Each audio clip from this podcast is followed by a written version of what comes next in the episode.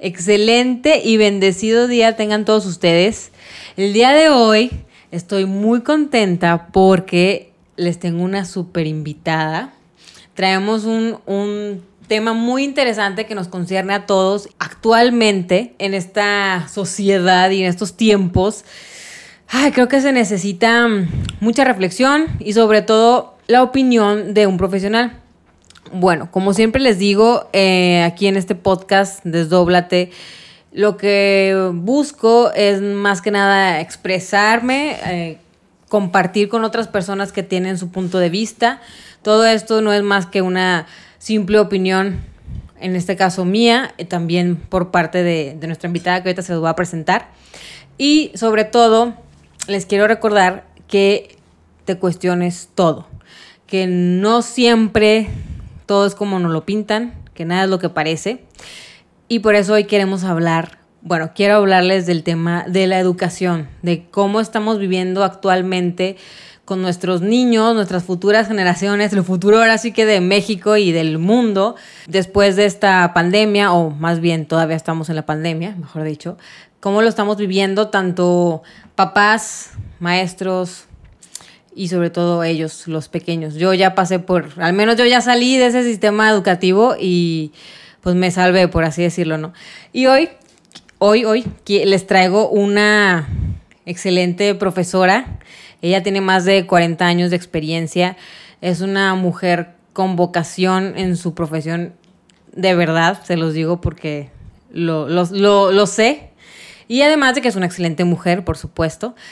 Y hoy Aquí está nuestra invitada Miriam Garza Méndez.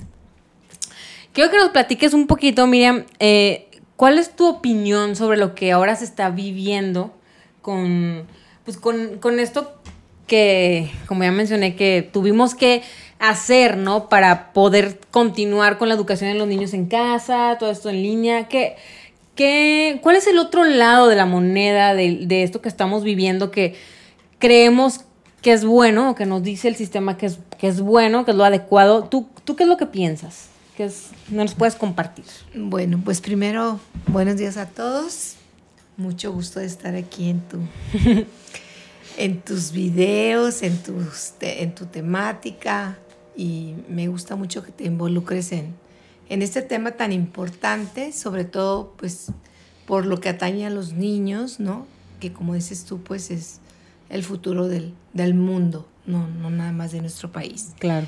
Entonces, bueno, en lo que yo te podría contribuir con mi experiencia, que a pesar de que ya me jubilé hace muchísimos años, eh, sigo activa, sigo trabajando con, con alumnos, con pequeños, y bueno, siempre trabajé con niños chiquitos, mm, de primero y segundo año principalmente, y bueno, también un poco con en el área de los adolescentes, ¿no? En la secundaria llegué hasta prepa y luego alguna ah, vez en la universidad. Pues cuando los tiempos, pues no es que fueran mejores, pero eran diferentes. Exacto. Sí. Yo trabajé en los dos ámbitos, en, los dos, en las dos caras, ¿no? En, en la periferia de aquí de... Pero inicié mi carrera en Monterrey, después me vine aquí eh, trabajaba en la periferia, es decir, con niños de muy bajos recursos y también trabajé en el área de los niños privilegiados, entre comillas, ¿verdad? Digamos, chicos TEC, niños TEC, niños Colegio Los Ángeles, niños Colegio... O sea, escuelas privadas. Escuelas privadas, todas las escuelas privadas casi que recorrí. Hmm. Eh, que bueno, de todo se guarda cosas y experiencias y aprendizajes muy buenos, pero vamos a retomar esto de cómo, cómo está impactando esto de la pandemia. Yo no sé si realmente, para empezar, eh, como dijiste, esa es mi opinión muy personal, ¿verdad? Se le debiera llamar pandemia, ¿sí? Desde el momento que llamamos algo eh, pandemia, es, es un efecto Em, muy trágico, ¿no? Es, un, es una palabra muy fuerte, cargada de un significado donde Si hablamos de la pandemia de la gripe española, por ejemplo, pues eran Mm. miles y miles y miles y miles de muertos diarios. Si hablamos cuando entró la viruela al país, la época de la colonia y todo esto, pues esas eran realmente pandemias, ¿no? Claro. Entonces, mm, ahorita creo que no se ha llegado a esos números, afortunadamente. De todas maneras, pues ha impactado de una manera tremenda. Yo no, no tengo conocimiento certero, no podría afirmar si esto está manejado políticamente, si está manejado científicamente, si es un factor social, ya no, ya no me queda claro. pues, como que hay muchos distractores. ¿Sí? Muchos intereses también, probablemente. muchos intereses, sí. Yo te voy a contar, platicar un poco de cómo era la educación antes, ¿sí? Los tiempos que yo viví, los tiempos que tú viviste, que quizás te acuerdes un poco. En aquellos años que yo trabajé, yo empecé a trabajar en 1979, o sea, pues ya son siglos, ¿no? Atravesamos el siglo. Entonces, este, pues teníamos, mi primer grupo fue de 70 alumnos. Tenías Wow. sentados tres o cuatro niños en un- una banca, una mesa banca, así se llama mesa banco, de madera, maltrecho, pero eh, tenías que amontonar 70 niños en un aula donde no existía ni aparato de refrigeración, ni abanicos. Muy a fuerza se abrían las ventanas, porque eso te estoy hablando en la periferia. ¿Por qué? Pues porque eran lugares donde existían muchos bandidos realmente, mucha gente Ujú. malita, y bueno, pues se robaban las cosas, y entonces las escuelas eran así como reclusorios, ¿no? O sea, tenían rejas y luego que la ventana se atoraba y todo ese rollo. Y pues ahí entre sangre, sudor y mocos. ¿verdad? y también lágrimas, porque los niños lloraban mucho en esa época porque no había kinder obligatorio. Los niños que cursaban el kinder eran muy, muy raros. Entonces su primer desapego de la mamá era la escuela primaria. Eh, ok. Entonces tu maestra eras eh, la segunda mamá, tu escuela era la segunda casa o la mitad del tiempo que permanecían los niños ahí era como su segundo hogar, ¿no? Entonces era muy diferente el tiempo, la época. Los niños pues llegaban muchos descalzos, eh, como te digo, literalmente había pues los niños con escurrimiento nasal, mocos literales, o sea, muchos piojos Mm. en la periferia. Eh, y pues los niños se contagiaban de piojos, de gripe. Eh, entrando la casi siempre de Semana Santa, pues venía esto de la varicela Mm. y todos los niños se enfermaban, se contagiaban unos a otros. Empezaba uno y ya sabíamos que a las vuelta de dos semanas teníamos 45 niños infectados, ¿no? Pero pues tenías 70, tenías 55, tenías 65 alumnos en un salón. Luego ya vino, fue avanzando la normatividad. Oye, las- pero, perdón que te interrumpa, pero por ejemplo en este caso de la de los el contagio de la viruela, yo en Varicela. podcast perdón, en podcast pasados les hablaba precisamente de esto, de cómo hay una eh, inmunidad de rebaño, que esto se genera de esta manera, que incluso a veces nos decían a nosotros de que llévalo a la guardería o llévalo para que de una vez le dé Paperas, eh, sarampión. Exacto, para que le dé y ya se vuelva inmune, no era pues era- Medicinal. Era, parte, exacto, era Claro. parte de la vida, porque al final de cuentas los niños seguían, ¿no? O sea, Así es. Entonces, haz de cuenta que nosotros ya sabíamos el único riesgo que se corría ahí, y fíjate que era bien curioso, yo me pongo a pensar ahora, cómo los maestros estábamos tan expuestos. ¿Por qué? Porque había maestros que no les había dado varicela de pequeños, mm, que no les había dado nunca herpes, por ejemplo. A mí Mm. me llegó a dar herpes porque los niños estaban beso al irse o al llegar. Los niños generalmente tenían aftas, eso se daba en la primavera, eh, ahí por el mes de, de marzo, ¿no? Y, y- y, pues al darte el beso y despedirse, pues entonces te contagiabas tú del herpes. Las maestras, pues con el tiempo nos dimos cuenta que decían, porque pues ni lo sabíamos, que las maestras embarazadas estaban en contacto con un niño con varicela, que pues que el bebé, que iban a ser afectado. Pero en esas épocas no existía ni el ultrasonido, no existía nada de eso. Entonces, pues, pues no tomábamos esas medidas. Yo literalmente te lo digo y, así fue. O sea, yo nunca pensé, ni me pasó por la cabeza, voy a tener hijos enfermos. O sea, yo iba embarazada, estuve con niños enfermos, eh, con niños eh, muy pobres, niños muy sucios, niños muy limpios, eh, niños ricos, niños pobres, de todos, de todas las este, todas las clases. De, toda la mata había. De, toda, toda, toda, la variedad. Y, y, fíjate que nunca me pasó nada extraordinario. Creo que lo más extraordinario que me pasó fue que me hice inmune a muchísimas enfermedades. Sí, me, sí es verdad que te enfermas, eh, pues yo veía a mis compañeras. Yo creo que yo nací, siempre digo así, con el gaznate curtido, porque yo ni siquiera me enfermaba de la garganta. Nunca me, yo creo unas tres veces en más de 40 años me hice ronca. Nunca me hice ronca. Nací para, para hablar. Ya sabes que siempre me decían que era una taravilla. Yo hasta me acabo de enterar apenas que es una taravilla y me encanta porque es un pajarillo muy hermoso. Pero yo no sabía que era una mm. taravilla.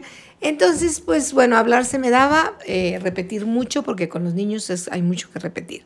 Entonces, ¿cómo, para no salirnos tanto del tema, y, y cómo impacta, ¿no?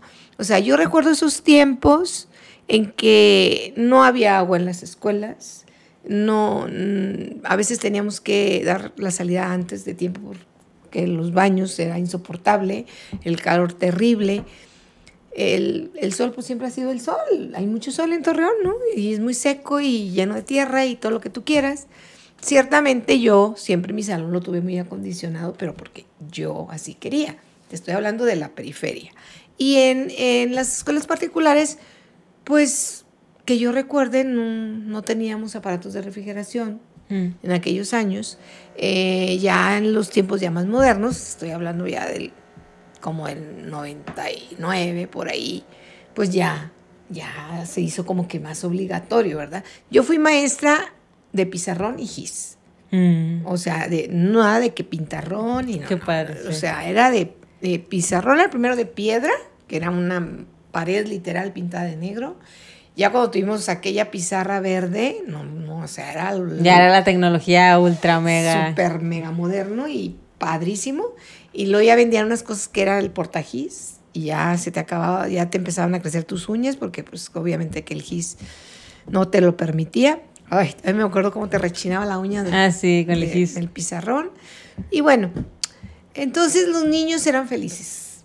Yo siento que los, bueno, al menos mis niños eran muy felices Mm. Eh, lo sabía que hacían los trabajos tirados de panza y otros porque sentados en el pupitre, en el, en el banco, los bancos bien incómodos. Entonces, pues yo siempre les di esa libertad de hacer con que trabajaran a gusto, pero que lo hicieran. Los papás no tenían el temor de que si salía el niño se lo iban a robar o que si salía el niño a jugar, este, pues se le iba a pegar a alguna cosa, ¿no? O que se iba a caer. o que... No, eso, eh, los papás era, era otra, eran otro tipo de papás.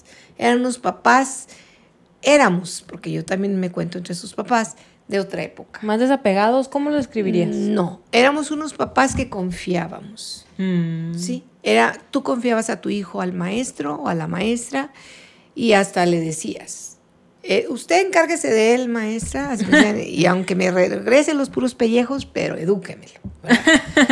bueno, era una manera de decir, ¿no? Entonces, los niños también veían en ti una autoridad, te respetaban bastante. Los papás siempre te hablaban de usted, los niños, pues a mí generalmente me hablaban de tú porque eran pequeños. Pero eh, a lo que voy es que era la confianza. Cuando tú mm. estás en un ambiente de confianza, como te sientes tú aquí en tu consultorio, a gusto, pues todo fluye más como que hay mayor seguridad, claro. Claro, hay seguridad. Fluye. Y, y, y, el niño que no le daba, por ejemplo, la varicela, volviendo a ese tema, pues la mamá se frustraba. Es que yo quería que le diera para que ya mis otros hijos se enfermaran. Porque bueno, ahora que ya lo sabemos, y fíjate, qué feo, ahora que ya lo sabemos, digo yo, pero porque no estaba como que escrito. Era bueno enfermarse para sanar. Mm. Era bueno enfermarse para protegerte. Porque si de mayor te daba esta tal enfermedad, paperas, varicela, podría llegar a ser hasta mortal. Y tú decías, ¿cómo es posible que una mamá que es campesina, porque me tocó trabajar también en ranchos, sabe eso? Como un papá que es este trabaja en la obra, pues sabe perfectamente que es mejor que le dé paperas al niño porque si de grande después, no, maestra, pues después no va a poder tener chamacos, te decía. Mm. Entonces, pues bueno, es que a veces... perdón, eran conocimientos heredados, o sea, pero es medicina ancestral, ¿estás de acuerdo? ¿Estás de acuerdo? O sea, esos son los conocimientos que quitaron del, de la, del diccionario que las personas son analfabetas. Ese es un término que no debería existir. Mm. Eh, porque catalogaban de analfabeta a cualquier persona que no hubiera ido a la escuela. Pero ese campesino, esa madre de familia que trabajaba de lavandera o que trabajaba de sirvienta en una casa y no sabía leer y escribir, pero sabía cocinar, Sabía las medidas exactas, sabía cómo pagar en un autobús, cuánto tenía que pagar. Pues esa señora no era analfabeta. No. Cuando yo me preparé mucho, que fue eh, en 1990, eh, que estudié tres años el proceso de aprendizaje de los, de los alumnos, ahí analizábamos mucho esos temas. Mm. ¿Por qué pensabas tú que el niño llega en, decían las maestras, es que el niño llega en ceros, porque como no va al kinder, no sabe nada. Mm. Das por hecho, sí, muchas cosas que no son ciertas. Yo que los recibía en primer año, pues la verdad es que había cosas que dabas por hechas que ya sabían, como por ejemplo rodar. Fíjate. Por ejemplo, jugar a esto. Tú dabas por hecho mm. que los niños ya sabían. No lo sabían. Muchos no lo, no lo sabían, ahí lo aprendían. Mm. Eh, hablando de los niños varones, las niñas, todos saben.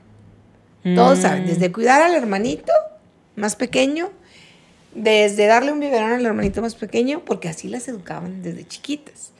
Sí, mm. desde poner, no sé, la mesa, arreglarme el escritorio, todo eso lo sabían hacer. Los niños pues sí se les da un poco la educación más machista en la casa.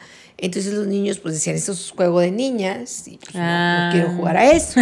Pero cuando ellos me enseñaban a jugar a mí a las canicas o yo me ponía a jugar con ellos a las canicas, entonces ellos comprendían esta situación de que jugar al marinero, de que hacer esto, pues era una cosa que podía ser de niños y de niñas. Al principio les daba vergüenza.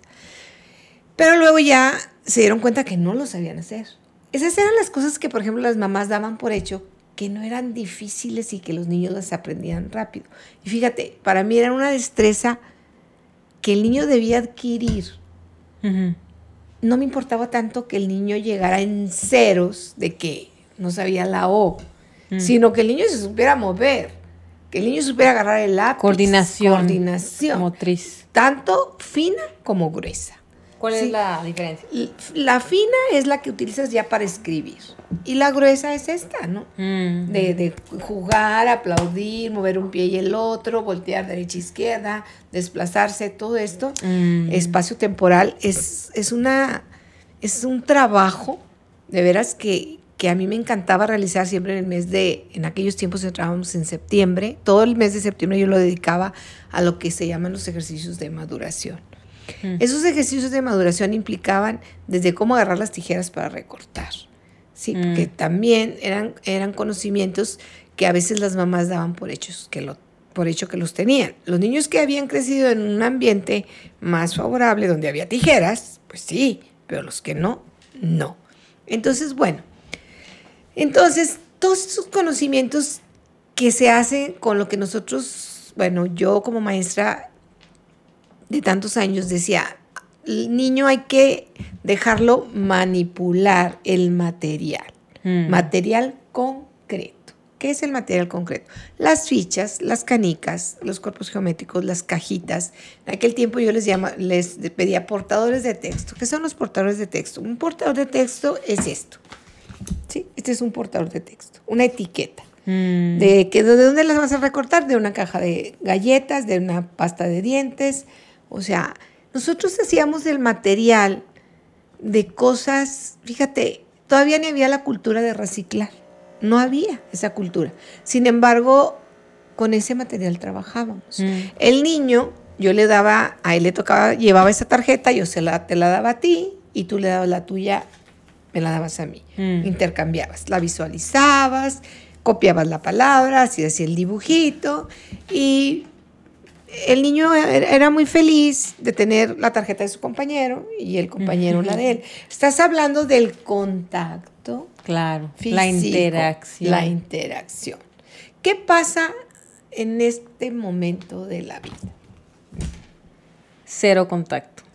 Cero contacto, no hay material concreto. Ni material, exacto. ¿Sí? Yo todavía tengo mi salón montado en mi casa donde doy clases para niños, ahora ya muy especializado para niños con problemas de aprendizaje o de algún retraso escolar, o lo que le llaman las mamás clases de regularización. Pero el material es básico. Entonces, si ahorita el niño regresa a la escuela y tú quieres que tenga las toallitas sanitizantes para que el portador de texto, si es que los utilizan, no sé si los utilizan todavía, lo desinfecte y no, este, no, no se lo puedes prestar a, a, Fernanda porque pues cómo lo va a contagiar y etcétera, etcétera, ¿no? O sea, fíjate qué tremendo, desde algo tan sencillo como era intercambiar un cartón, un pedazo de cartón. No se diga el termo. No, no había termos, eran, llevaban tazas, vasos, lo que sea este, no había eh, cucharas desechables, vasos desechables. Era muy raro que el niño trajera un termo. Sí, claro. Sí. En mi tiempo se usaban las cantimploras. Unas cosas de mm. plástico, como usan los exploradores, y todos nos pasábamos la botella. y no había problema, ¿verdad? Entonces, ahorita, pues a mí sí me da mucha tristeza los niños que estoy con los que estoy trabajando actualmente, que, están yendo a, clases así en, ahora ya se, nueva palabra, eh, híbridos, se me hace muy absurda esa palabra, no sé por qué la aplican al sistema educativo, pero bueno, así la están aplicando. Eh, es que estamos en sistema híbrido, o sea, como híbridos, no, pues que vamos dos días y tres no, o que vamos tres horas y dos no, y así se intercambian. Bueno hay que adaptarnos a todo. Yo no sabía ni qué quería decir esto, o sea, en qué contexto lo estaban utilizando. Entonces los niños están en la sana distancia, con el cubrebocas puesto, no se puede intercambiar el cuaderno. ¿Cómo, ¿Cómo impacta eso? Bueno, yo desde mi punto de vista, con los niños que tengo, tengo un caso. Hay un niño que em, es cero empático, le tocó entrar a primer año y, ¿y cómo le enseñas a un niño virtualmente a agarrar el lápiz? O sea, que alguien me explique. Sí, sí. ¿Cómo le, le, dices al niño que en la tierra, porque salíamos literal al patio a la tierra, a dibujar con un palito las letras? Y le encantaba. Mm. Llenarse de tierra y luego mojábamos la tierra. Anda, qué padre. Y luego eh, ahí en el lodito hacíamos las letras. Mm. Eso era maravilloso. Muy diferente a hacerlo en el cuaderno. Le gustaba más hacerlo en el piso. Pero para mí era lo mismo. Mm. O sea, el, para mí lo importante era que aprendiera a trazar. Claro. Y, lo hacía ahí, en la tierra. Mm. Sí. Ahorita, ¿cómo? No, y deja tú también es muy, los niños aprenden mucho por imitación, ¿no? Está comprobado científicamente que no, no, no es, el maestro somos un mero conductor. El alumno aprende y que me lo rebata cualquiera, yo se lo documento, ¿sí? Por la influencia tuya, del, compañero, del, que tiene seis años como él, ¿sí? Entonces, cuando yo estudié es muy, muy interesante el proceso de aprendizaje del alumno. En la universidad teníamos muy buenos maestros que, nos, que me enseñaron a mí y me, me despertó ese interés tanto porque yo decía, es que como un niño repite año y repite año y repite año y no aprende. Eh, no era en mi caso, no era en mi salón. Yo veía eso en otros, en otros grados, ¿no? Era porque tu maestro estabas fallando. Tu mm. maestro, porque tu maestro no sabías cómo es el proceso de aprendizaje del, del ese alumno. Y cada caso es particular. Entonces ahorita, nueva normalidad, yo maestra, virtualmente, estoy viendo a Mariano, a Luciano, a Pedro, y le digo así, eh, hazla. ¿Cómo? ¿Cómo?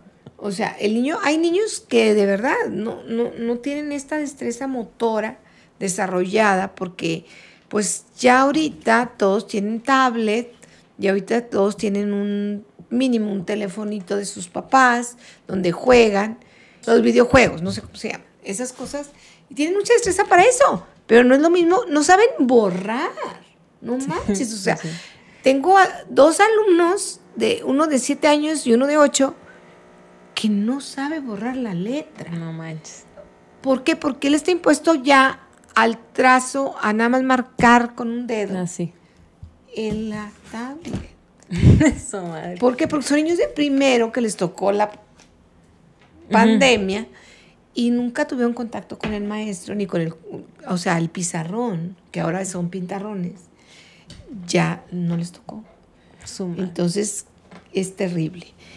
Yo siento mucha tristeza porque les impacta no nada más a nivel cognitivo, que eso es lo de menos. Yo a las mamás les tranquilizo y les digo, miren, hagan de cuenta que hubo una guerra. Mm. O sea, no se estrese, porque estresa más al niño. Cuando hay una guerra, no hay escuelas, no hay comida, hay mm. persecuciones, hay matanzas, ¿sí? Eso es terrible.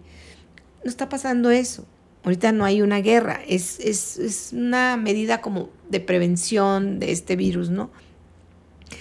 Y si el niño pierde el año, no pasa nada. En las guerras se perdieron cuatro, cinco, seis años de escuela, se destruían ciudades enteras y los países se reconstruían y la gente aprendía y la gente sobrevivía. Mm. ¿sí? Entonces, ahorita no estamos en una situación tan dramática. Yo sí considero está afectando mucho, mucho a nivel cognitivo, al nivel físico, al nivel emocional, tanto a padres de familia, a niños y a maestros, esta nueva normalidad. ¿Por qué? Porque no estábamos preparados. Es como si de repente, de anoche nos dormimos, porque así me pasó a mí, que yo estuve, estaba por la Colón en un restaurante y mañana enciérrate. Porque haz de cuenta que había caído una bomba atómica. y estaba la radiación afuera, ¿no? Y había radiación afuera. Así sentí yo. Para mí así fue de impactante. Entonces, no sé si porque soy vieja, pero me invadió el temor terriblemente. O sea, yo, tú lo sabes, un año literal me encerré. Me encerré y enciérrate y ten mucho cuidado y todo. Yo soy muy de la idea de que cuando te toca, aunque te quites. Mm. Sí, yo soy muy de esa idea. Y también soy muy de la idea y soy creyente, ¿verdad? Soy, tengo fe en Dios. De que el destino de cada quien ya está trazado y lo, de lo que te va a tocar te vas a morir. Entonces, no le tengo miedo a la muerte, claro, tengo 61 años, pero pues un papá que tiene 25 o 30 años y tiene un niño pequeño, pues claro que está hiper, mega apanicado. claro. Apanicado. Entonces, ¿yo qué te aconsejo como maestra? Bueno, primero que es una tristeza tremenda la que ha invadido las aulas, la que ha invadido a muchos profesores, pero sobre todo a los niños. ¿Por qué? Porque los niños ya no tienen permiso de jugar a la traes. Sí, no Ya no tienen permiso de jugar a intercambiarse el, eh, la pelota porque pues ya la agarró Juan, no la puede agarrar Fernanda.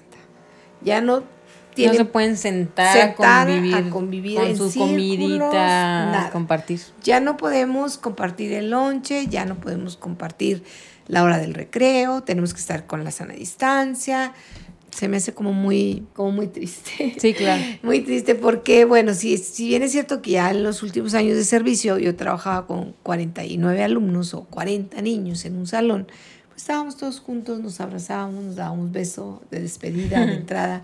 Los, los, niños chiquitos son muy acaramelados, ¿no? O sea, se, muy amorosos, y te, te, te arriman, se te sientan. Y yo siempre el escritorio lo tenía rodeado de niños. Entonces ahorita trabajar con una careta y el niño también. Fíjate qué importante, por lo que mencionaste al inicio y ahorita lo que lo vuelves a mencionar, de, ese, de esa necesidad de los niños de 6, 7, 8 años y como ya les he mencionado otras veces, nosotros, nuestra personalidad, nuestro carácter se, se, forma de los 0 a los 7. O sea, son Totalmente. edades clave para nuestro desarrollo como adultos, psicológico, emocional, ¿no? ¿Qué pasa?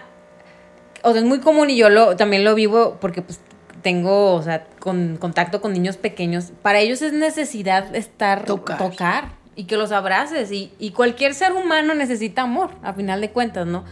Y ahora, qué feo que incluso hasta le temas, ¿no? Que, que se ha inculcado un temor hacia el contacto, porque ahorita ya hasta los niños, algunos, no. les da miedo que los toquen o que... Y, y, qué impacto en su ser, ¿no? Es tremendo. Yo creo que es más ese... Eso lo que les afecta de manera negativa que el mm, posible contagio, ¿no? Porque sabemos todos que al final de cuentas cuando estamos en miedo, nuestro sistema inmunológico está de la patada. O bah. sea, y, y, como dijiste al principio, se me hizo muy interesante, que quiero hacerle aquí hincapié, cómo tú, que estuviste en contacto, bueno, tú y muchos de tus compañeros profesores, en contacto con todo, hasta la popó, casi creo, ¿no? Totalmente. A mí ni por la mente me pasaba que me iba a enfermar, dijiste, o sea. No. Y no te enfermaste. No o sea, todos sabemos el poder increíble de la mente. O sea, de verdad, y, y, no es algo que lo esté inventando, que se me ocurrió, que ni es de escépticos, ni tiene nada que ver con este esoterismo. El cuerpo cree lo que la mente le dice. Totalmente. Y lo podemos ver con especialistas como eh, Dr. Joe Dispensa, Bruce Lipton, Greg Braden. Lean a estos eh, autores, por favor que también tienen su opinión sobre cómo está impactando esto en los niños, porque todos estamos preocupados, bueno, al menos yo, yo creo que también te incluyes por los niños, porque son los que siguen, porque nosotros tuvimos una infancia, una infancia muy distinta. Privilegiada. Privilegiada, y aún así, andamos empinados y cagándola en la vida por tonterías X o Z, por malas percepciones que tuvimos, no sé. Pero ahora imagínate que ya ni siquiera, o sea, ya es como podría decirse hasta ilegal. El contacto físico. No sé si tú hayas leído o hayas visto alguna vez que los niños que nacen, eh, que los abandonan y que quedan en un hospicio o en un orfanato, que son niños que nunca son abrazados, que nunca son cargados, que son cuidados ahí, entre comillas, por, por personal de equipo de trabajo de esas instituciones pues son niños que crecen así, en un grado de indefensión, ¿no? Porque son niños que nunca sintieron el amor y también crecen con cierto rechazo a, a ser tocados. Uh -huh. Experimentan temor y son poco expresivos, son poco claro. afectivos. Y, y es esto es por el miedo y el abandono que sufrieron de pequeños, porque el abandono de la madre, si bien es cierto que fue cuando ellos nacieron, no eran conscientes, eso creemos, pero el abandono de la madre es, es terrible. Eh, hay un autor que no recuerdo el nombre que dice, y muy con mucho conocimiento de causa, dame un niño desde que nace hasta los siete años y yo respondo por él cuando tenga 20. Sí. Yo soy totalmente creyente de esa situación. Si tú formas a esa criatura con amor, eh, le das su tiempo, su espacio, le das seguridad. Claro. Le das confianza, eh, eh, le das todos los elementos que ese niño cuando sea adulto va a poder transmitir a los demás. Va a poder ser un niño nadie somos normales. El término normal es irrelevante, es, muy relativo. O sea, eso de normal no, no me checa a mí, me choca. Entonces, pero va a ser un niño que se va a comunicar. Se va a poder integrar a la se Va a, integrar. va a tener más herramientas simplemente, ¿no? O sea, de herramientas emocionales. De, Fíjate, yo considero, ¿no? De por sí. Em, en, el sistema educativo no nos enseñan mucho de la vida, que es algo que yo también estoy, y ya hablaremos en otro podcast de eso, que se me hace muy, muy interesante, que hace falta, ¿no? Que es prepararte, para, la, vida. es muy importante. Y por lo, fíjate, o sea, nosotros no tuvimos esa, mm, esa, esa educación, ¿sí? En casa también era muy complicado porque tampoco nadie nos enseña a ser papás, porque los papás tenían que trabajar por X o Z y nos sentimos como adultos, yo mi generación que tengo 30 años, a veces sin, que me falta herramientas, que no tengo la suficiente inteligencia emocional, que no sé, juzgo X, Z, ¿no? Todas estas cosas que nos pasan de nuestras crisis existenciales. Imagínate si nosotros que tuvimos aquella, esa, vieja escuela, ¿no? Esa vieja manera de ser en la que yo podía salir a la calle. Tenías amigos. Tenía amigos en la calle, salía a jugar fútbol, hacía esto, hacía lo otro. Podía ir a bailar. Vivir. Ibas a bailar. Ah, claro. O sea. O sea, recibías cariño, los profesores pues te abrazaban. O sea, todo eso que tiene que ver con, con experimentar la vida a través de tus cinco sentidos ¿no? De, disfrutarla, de tener experiencias de todo tipo, desde caídas hasta peleas, lo que quieras, pero experiencias, ¿no? Que te van haciendo aprender. Lo que pasa es que, acuérdate, todo lo que implica ser niño, adolescente incluso, hasta en la universidad se aplica. La, hay que desarrollar la parte lúdica, mm. el juego cuando, cuando el niño aprende a través del juego, todo es mucho más sencillo. Cuando el mm. niño es, eh, eh, aprende, como decías tú, por imitación, eh, más que por imitación, podríamos llamarlo con un término un poquito más exacto, es por la influencia. Fíjate cómo se da esto. O sea, tú como maestro debes de saber que al niño Erróneamente, hace muchos años, los maestros decían, la fila de los burros y la fila de los listos. Terrible error garrafal. Siempre a los niños hay que sentarlos por niveles próximos. ¿Qué quiere decir eso? Tú sabes mucho, yo no sé nada, según la maestra, ¿verdad? Hay que, porque lo que el que dice es que no sabe nada, sabe cosas que el, que sabe mucho no sabe. Mm. ¿Sí? Entonces, la influencia tuya es mm. de que tú eres muy, entre comillas, muy listo porque ya sabes leer y yo, Miriam, no sé leer. Entonces, yo aprendo de ti a leer, pero ¿qué crees? Que tú aprendes de mí a ser una niña calladita, mm. portadita, bien portadita, educadita. Porque pues como tú eres muy lista, eres muy soberbia.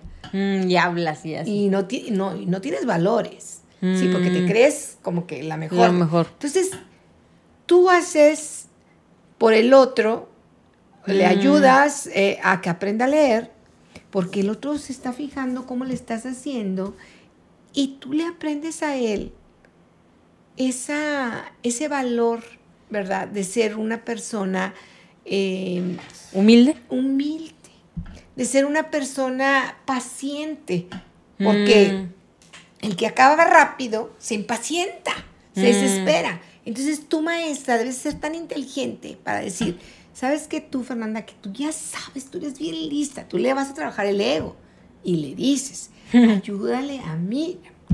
¿sí? Mm. Y a Miriam le dices, anda, ¿qué crees, Miriam? Fíjate que Fernanda ya ves que es bien desesperante, acaba bien rápido y no nos quiere ayudar. Mm. Tú haz que sea un poquito más tranquila, que te ayude para que haga las cosas más despacio. Enséñale a hacer las cosas despacio como tú las haces. Entonces, el, mm. entre comillas, burro, que no es burro, simplemente es un niño que lleva un proceso de aprendizaje más rezagado o más lento, porque así es su proceso. Sí no todos aprendemos igual, es como las manzanas, no todas maduran al mismo tiempo. Hay unas que se caen primero. Claro. Pero la gente no lo entiende. Mm. Las nuevas generaciones de maestros no lo entienden. ¿Y qué hacen? Este niño tiene que ir a un psicólogo. El niño necesita medicación. Es- también eso es un tema muy Uy, importante sí. que habría que abordar bastante. Pero bueno, entonces esto de sentarlos así juntos y tener esta proximidad Mm. de compartir los conocimientos, los valores, las vivencias de uno y del otro, también ya se perdieron. Luego, los papás en la casa, con esto del- de la pandemia, trabajando virtualmente en casa, eso que home office o no sé cómo se dice, están bien estresados, Sí. bien histéricos, eh, están muchos rompiendo los matrimonios, están otros sin empleo, eh, la crisis se está pegando muy duro. Entonces se vive un ambiente muy tenso. Sí, y luego aparte, el problema es que como papás tienes que enseñarles tú. Porque como decías, ¿cómo le enseña a la maestra a través de una pantalla a agarrar el lápiz? Y, y ahorita se está dando un fenómeno que acabo de hablar con mi hermana. Muchos de los que están al pendiente de los niños son los abuelos.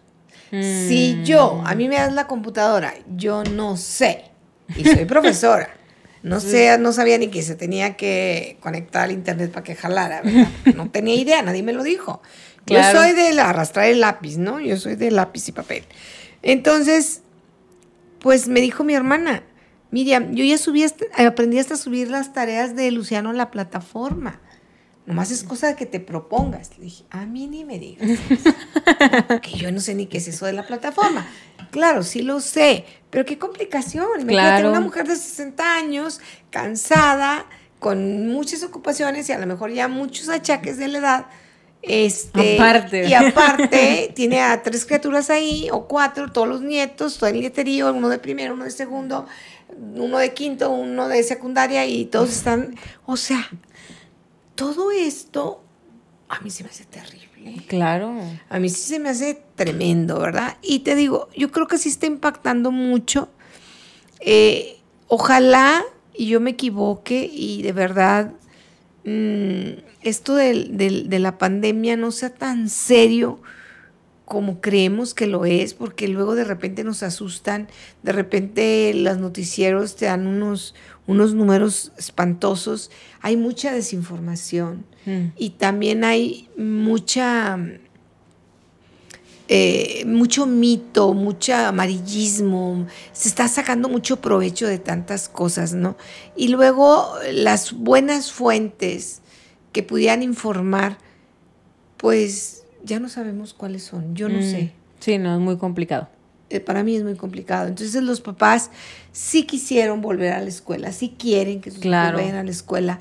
Eh, no estoy muy de acuerdo con, yo no, bueno, estoy cero de acuerdo con, con las, eh, con el gobierno, cómo ha manejado la situación.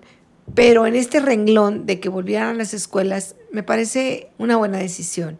Sin embargo, dadas las condiciones socioeconómicas de las escuelas, no todas están dando el servicio.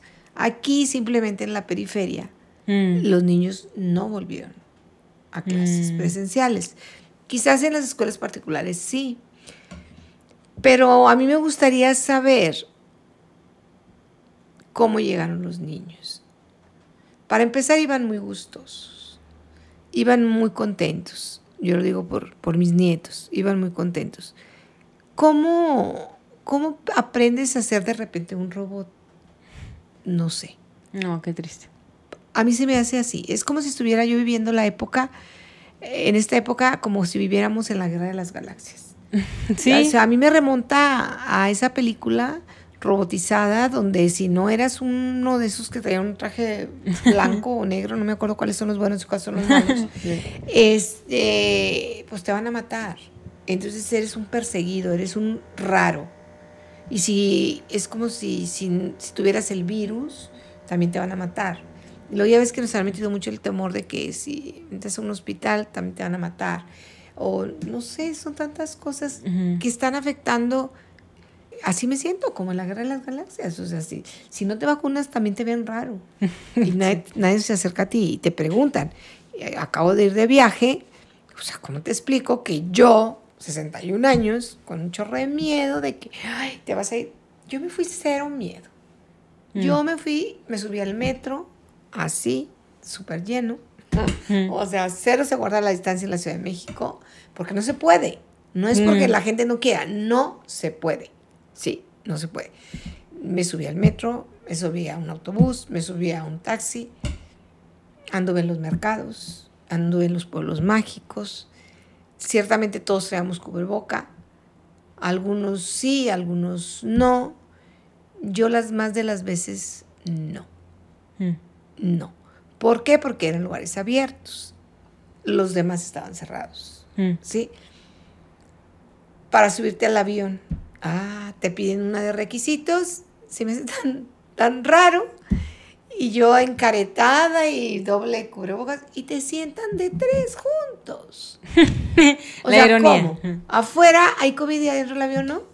Sí, es que es lo mismo que ya hemos platicado, por ejemplo, retomando el caso de las escuelas, y me lo dicen los niños, ¿no? De que hasta en tono de burla, de que, ay, porque pues ya traen el cubre y luego pues la cosita esa que para que se lo puedan quitar el, el hilito, ¿no? y ya, sí, o sea, muerdo mi lonche, lo más me lo tengo que poner. Y luego ya lo voy a volver a morder y me lo tengo que quitar. Eh, ay, qué tontería. Eh, pues claro, un niño lógico, ¿no? Que dice, vas a un restaurante, en tu mesa no hay COVID, pero te levantas al baño y sí. O sea, son cosas que sí. Muy incongruentes. Incongruentes. Ahora también ya están revelando, pues, estudios que dicen, este, oye, pues te estás respirando tu dióxido de carbono todo el tiempo. No es sano. ¿Qué pasa con los niños en las aulas? Los niños pequeños, que pasa 3, 4 años, que desgraciadamente es algo que a mí me da mucha tristeza que para ellos, los que van entrando al kinder, pues sí es normal. Para ellos es la... Para Mariano, mi nieto, eso es la normalidad. Ya la normalidad. Él dice con mucha tranquilidad, es que hay que ser pacientes, Mima. O sea, no nos podemos quitar el cubrebocas. Imagínate. ¿Cómo nos adoctrinan? Te adoctrinan. Es por eso te decía yo de la guerra de las galaxias. O sea, es como como eso, ¿no? El adoctrinamiento militar, como en la época nazi, como en la época... Esa frase que tú dijiste, dame un niño hasta los siete años de edad cero, es una frase, no recuerdo de quién, pero viene, proviene de los jesuitas, porque ellos sabían bien que si tú le das al niño de la, y la iglesia lo dice también, de los 0 a los 7 años van a pertenecer a la iglesia toda, su vida. Y es exactamente lo mismo que sucede con la educación, ¿no? Con, con el sistema. Entonces yo, yo me cuestiono, y esto también es mi opinión y son mis ideas, ¿no? ¿Qué va a pasar dentro de 20 años? Cuando los niños que ahorita están entrando a kinder, ¿no? Que tengan, o sea, para ellos va a ser, no se van a cuestionar porque tienen que traer un casco, no sabemos a qué nivel puede llegar, ¿no? Porque tienen que traer un casco, porque las relaciones tienen que ser virtuales, incluido las relaciones hasta sexuales, desgraciadamente, o sea, porque ya todo es en casa, porque ya no existen, porque vamos a eso, ahí también vamos a que se destruyan la, la, identidad, la institución tal cual, y todo lo puede hacer desde casa, porque al final de cuentas, pienso yo, digo, al fin, el el sistema, el gobierno, quien quieras. Imagínate cuánto se puede ahorrar en, material, en edificios, en empleos, el intendente, el profesor, el, porque un solo profesor te puede servir para N cantidad de escuelas, porque lo puedes transmitir a través de una pantalla, ¿no? Todo esto yo eh, es algo que invito a la gente a que se lo cuestione, porque creo que nos, de alguna manera nos deshumaniza. Basta. Nos quita ese, ese, ese tacto. O, sea, a mí no, no se me hace padre que luego el niño, si no tiene amigos en Roblox, o no tiene amigos en, en Fortnite, mm, se deprime. O sea, o sus amigos son así, no son virtuales. Ya no es salir a la calle, jugar fútbol y, actividad física, donde todo eso, también te sirve. ¿Cómo está impactando eso? Por ejemplo, los niños se han vuelto pasivos Sí, Los niños se han vuelto esclavos de esto, ¿no? De la tablet, de no hablan. Adictos. Adictos completamente, no hablan con sus papás, no hablan con sus hermanos, cada uno está en un cuarto, cada uno le tiene que comprar su computadora porque si no es un peleadero. Y, son, son cosas que no existían en la época que yo trabajé. Entonces esto sí me viene a, a mí a dar muy duro y muy fuerte si siento yo así como si estuviéramos en una guerra Es que es, sí es, como una guerra. eh, pero sin armas. Sin ¿no? armas, pero es peor. Son las armas más la fuertes. La guerra psicológica es tremenda. Claro. Y tú sabes que el inconsciente es muy inocente. Y el subconsciente también. Todo se lo cree. Todo. Sí, entonces si tú le dices al niño que de esa manera es como hay que ser, pues así va a ser. Yo veo mucha, sí, hay mucha resistencia de, de algunos maestros, he oído, y también he visto que otros maestros muy cómodamente claro. están muy a gusto y claro, yo sé que les está costando esfuerzo a algunos, a los que se están aplicando, eh, de, de, revisar y de que el niño esté haciendo la tarea y que ahora dicen que, que, bueno, eso me estaba diciendo mi hermana, que tiene que estar el niño conectado a una pantalla de televisión grande para que la maestra lo pueda estar viendo, pero eh, ahí la, la cosa, que no puede haber en la habitación donde está la televisión ni una cama, ni una mesa. Oye, pues no estamos hablando que todos viven en claro. no todos viven en, en, en la Rosita. En residencias enormes. Sí, claro. o sea, en las villas. Entonces, ¿cómo le hacen los niños de la Unión? De los ejidos. ¿Mm? ¿Qué me dijo el niño de Gaby ayer, de la muchacha que me ayuda en la casa? La maestra vale madre. Y ya no quiere, ya, ya ni se conecta ni le manda tareas. Pues claro, el niño trae un celularcito de este tamaño, que es de la mamá, todo estrellado. Pues es que no veo nada, mamá, no veo nada. No entiendo. Entonces, pues ¿dónde está la preocupación del gobierno por esos niños? Claro. Porque pues bueno, los chicos tech que a gusto estar en pijama, que qué bueno que ya les exigieron que se pongan mínimo la camisa, ¿verdad? Del uniforme, porque pues ellos encantados de la vida, uh -huh. ¿sí? Porque ellos crecieron con la tecnología. Claro. No se les hace difícil. Pero pues al niño diré. que su primer contacto para entrar a la escuela fue la pandemia, fue el 2020. Sí, está muy complicado. Hace cuenta que es como, ahora sí, ahí sí te la compro, te insertaron un chip y ya eres un robotito de 2020 hasta que se acabe la pandemia. Yo no sé si te lo van a quitar o no. No, creo. no sé cómo explicártelo, pero es, es algo que te, te va a cambiar tu estructura mental en el sentido de que esta es la normalidad. Como que veas tú. Lo, a, lo anormal. Lo raro. Lo veas normal, ¿no? Claro.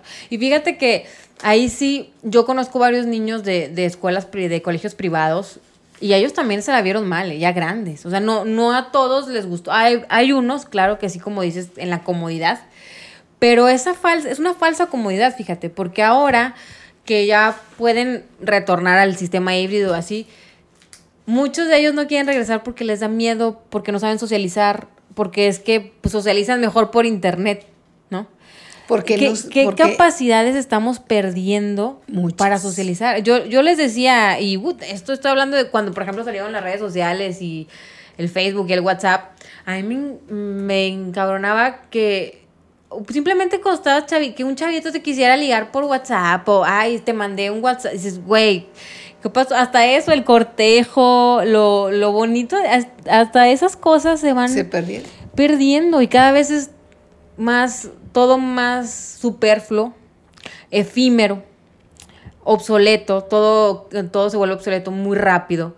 Y de la misma manera yo creo que lo estamos somatizando en la sociedad en la que todo va muy deprisa, abur nos aburrimos muy rápido, queremos todo enseguida y, y un consumismo excesivo, etcétera, etcétera, ¿no? Y, y, creo que nosotros como adultos que estamos viviendo esta, este, esta época, tú a tus 60, yo a mis 30, nos impacta de alguna manera psicológica, emocional, en, todo, lo, económica, todo. Imagínate a, a un, a un pequeño, ¿no? Que, que, sí, que eso es lo que te digo, o sea, ya implicaciones. Ya él va a crecer con otra estructura mental, que uh -huh. eso es a, a, lo que a mí me, me da temor. Claro. A mí me, me entristece, ¿no? Porque pues yo pensando en, mi, en mis nietos, en todos los niños del mundo, digo, ¿de qué manera ellos van a saber lo bonito que es de que la maestra llegaba y en la mañana le daba le daban el beso al niño, pásale, siéntate, mi rey, un niño de kinder. Eh, nosotros, yo siempre tuve la costumbre de que cantaban cuando llegaban mm. y teníamos aquella banda, ¿no? De instrumentos musicales y, y, se cambiaban los tambores y acá estaban las, las claves y acá estaban los triángulos y pues las maracas y las sonajas y lo que los chiquillos llevaran, ¿no? Para, y lo que yo tenía ahí, para hacer ruido, porque literal era ruido. Y, y pues todos juntos, amontonados ahí en el piso, pues era muy bonito. Claro, convivencia y es parte del... Y, el tocar. Claro, la esencia del ser humano, de sentir. el uno al otro y iban al baño juntos y venían. Yo no sé ahorita cómo están manejando toda esa situación, se me hace tan complicado, tan duro y la verdad sí creo que va a causar... Yo, fíjate, te lo voy a poner bien fácil. En mi época empezó el control de la natalidad. Sí, cuando yo tenía 70 alumnos, al inicio, en 1979, que yo empecé a trabajar, 70 alumnos en un aula, cuando yo termino en 2007, ya había maestros, yo no, yo siempre tuve muchísimos niños en el salón, digamos 40, pero había escuelas que se cerraban porque tenían en su totalidad, de haber sido escuelas de 800 alumnos, había 40 al, empieza el control de la natalidad y los papás que sí se pusieron las pilas y ya no tenían ocho hijos, sino tenían cuatro o tenían dos, pues al cabo de 20 o 30 años ya no había niños de primero. ¿Qué está pasando en Japón? Ah, sí. Ahorita les están pagando hasta la, la universidad con tal de que los padres tengan otro hijo cuando antes los castraron para tener hijos. Entonces, este, ok, así es el ejemplo. O sea, fíjate cómo impactó. No impactó, como correctamente dijiste tú, no inmediato. Veinte años después, ¿cómo va a ser Marian? Claro. De cuatro años ahorita que él trae un cubrebocas todo el día. ¿Sí? Entonces, ¿o qué va a pasar con la empatía, con el contacto íntimo, con la relación, con la relación de interpersonales. La interpersonal, exacto. Eso sí se está perdiendo mucho. Para muchos, como dices tú, es una comodidad, porque hay niños que son muy tímidos y, por ejemplo, un alumno que yo tengo, eh, él no quería volver a la escuela. Decía, ¿por qué, tú, porque esta escuela no es la escuela? Yo quiero que esta sea la escuela porque tiene mucho temor de enfrentarse a todos los niños porque tiene problema de lenguaje. Mm. También esto es un, tema muy difícil de los niños que tienen alguna dificultad eh, en cuanto a la, en el área cognitiva porque la inclusión es algo que no se da. Eh, dicen que sí, pero no los integran. No es lo mismo incluir que integrar.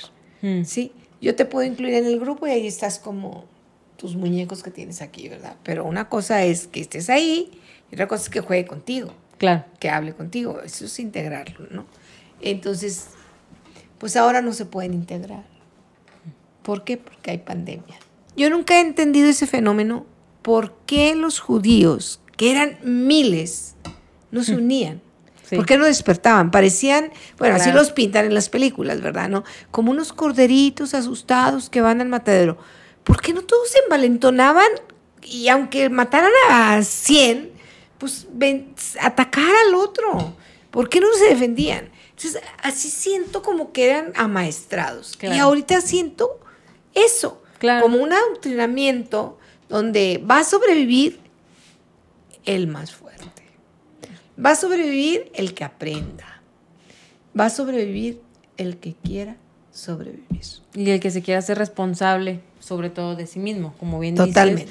Y sobre todo no andar culpando a los demás ni andar juzgando. Yo creo que eso es lo peor que se puede hacer ahorita se está viviendo también mucho eso. Enseñar los valores reales. Yo creo que es lo que hace falta en casa. Enseñar lo que es la vida, vivir, el amor, no tanto los protocolos, ¿no? De ya, porque ya es más, yo creo que los que se le impone a cada lugar que entres, la temperatura, el gel, el, y creo que nos estamos dando, le estamos dando en la madre a los, a los verdaderos valores que se dan en casa. Y es importante pues que, despertemos y qué buen ejemplo diste ahorita de los judíos. esto ya pues para cerrar, porque sí, definitivamente yo también lo he pensado en, varios pueblos, pero fíjate que como bien ya hablamos, es un pueblo que estuvo programado, etiquetado. em, Y sigue. Sí, y eso es muy fuerte, porque nosotros le damos ese poder, nosotros le damos ese poder a aquellos que nos quieren etiquetar como algo, ¿no? Al final, todos somos uno, al final mm, venimos de donde mismo, somos seres Todos sintientes, somos, somos la misma raza, yo- somos, no, yo creo que se nos olvida la- nuestra esencia, hay que tener más contacto con, con la madre tierra, que eso también es algo que nos, nos quieren limitar, incluso los lugares, eso, eso te carga de energía, los lugares sagrados, nuestros santuarios, las pirámides, todos esos lugares de conocimiento ancestral. Hasta eso nos están limitando. A mí me parece algo increíble que nos limitan más entrar a una pirámide, to- poder tocar esas, esos lugares mágicos, pero a un bar sí puedes entrar, ¿no? De todo. Pero de todo. Cuando yo le cuestioné al doctor por qué, si antes yo estaba en contacto con los niños y nunca me dijo exactamente eso le pasó. Mm. Perdió la inmunidad que le daba el contacto con los niños. Hasta la energía, yo creo, y ¿no? la energía. o sea, Sí, yo hasta amibas 100%. tuve, tifoidea, brucelosis, me dio dengue, me dio, todo me dio en el 2008. Interesante. Sí. Y, o sea, qué cosa. Yo, o sea, digamos, me faltaba llenarme de piojos. Porque ni de piojos me llené. Y los niños estaban literalmente llenos. Lo más triste de lo que a mí me ha pasado en la pandemia es que tuve que cerrar mis clases de yoga. También damos clases de yoga. Bueno, pero ya estamos retomando. Ya las estamos retomando, aunque sea con la sana distancia, pero eso sí, sin cubrebocas. Sí, no, pues el yoga todo es respiración, imagínate. Todo es. Ay, es- no. Sí, prana. Entonces, claro. ese es el consejo más grande que yo les podría dar. Respiren. Claro. Respira. Hasta ese derecho nos están quitando. Sí, respira, siéntate, abraza a tus hijos, a tu esposo, a la gente que está cerca de ti. No tengas miedo al último respiro. Hay que respirar ahorita y aprovechar este instante que tienes. Pues mientras puedas abrir los ojos, respira. Claro.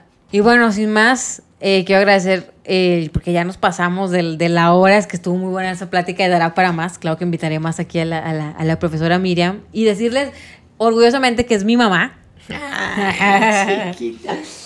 Que es que es mi hija pequeña. que admiro tanto, ay, me acabo de llorar, que admiro y que me encanta este, este tema porque la, digo, la admiro en todos los aspectos como mamá, como mujer, como amiga, pero en, en esa área específica yo viví mucho su, su empeño, su Mi pasión. su pasión increíble, hasta la fecha yo la recomiendo, digo, o sea, mi mamá para enseñar es, es algo que te gusta, Me sabe muchísimo, tiene una memoria increíble y sí, es cierto, como hemos comprobado ella y yo en la familia, que en la mente está todo, la actitud tiene muchísimo que ver si te enfermas, si no te enfermas, cómo ves la vida, cámbiate los lentes, cámbiate el filtro, porque... O quítate los lentes. Sí, quítatelos, cámbiatelos, los velo, hay que ver la vida con otros ojos y como siempre digo, cuestiónatelo todo.